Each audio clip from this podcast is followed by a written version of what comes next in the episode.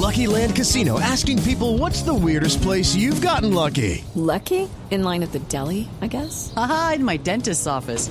More than once, actually. Do I have to say? Yes, you do. In the car before my kids' PTA meeting. Really? Yes. Excuse me, what's the weirdest place you've gotten lucky? I never win and tell. Well, there you have it. You can get lucky anywhere playing at LuckyLandSlots.com. Play for free right now. Are you feeling lucky? No purchase necessary. Void where prohibited by law. 18 plus. Terms and conditions apply. See website for details. 10, 10 minutos. El gobierno de los Estados Unidos ha encontrado en la OEA un espacio para aplicarle más presión a la dictadura de Nicolás Maduro. La más reciente resolución de la OEA que declara ilegítimas las elecciones de Venezuela, las del 20 de mayo pasado, ha sido muy fuertemente impulsada por los Estados Unidos. Y con el embajador norteamericano en Washington se encuentra Jaime Moreno. Néstor, saludamos en este momento al embajador de los Estados Unidos ante la Organización de Estados Americanos, Carlos Trujillo. Embajador, ¿cómo le va? Muy bien. Bienvenido a Mañanas Blue. Quiero preguntarle básicamente eh, cómo reciben ustedes esta resolución. Ustedes tenían la expectativa de lograr la suspensión de Venezuela de la OEA, pero no fue posible hasta el momento. Bueno, fue el logro más grande que hemos tenido en la OEA. Nosotros tenemos aquí en la OEA 19 países que no están reconociendo los resultados de la elección en Venezuela.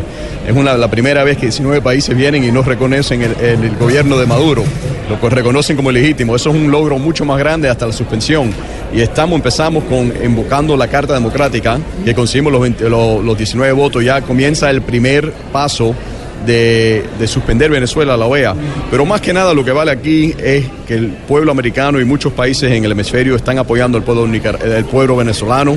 Sabemos lo que están pasando, eh, sabemos que lo que está sucediendo es un inhumano y no estamos reconociendo el gobierno como legítimo.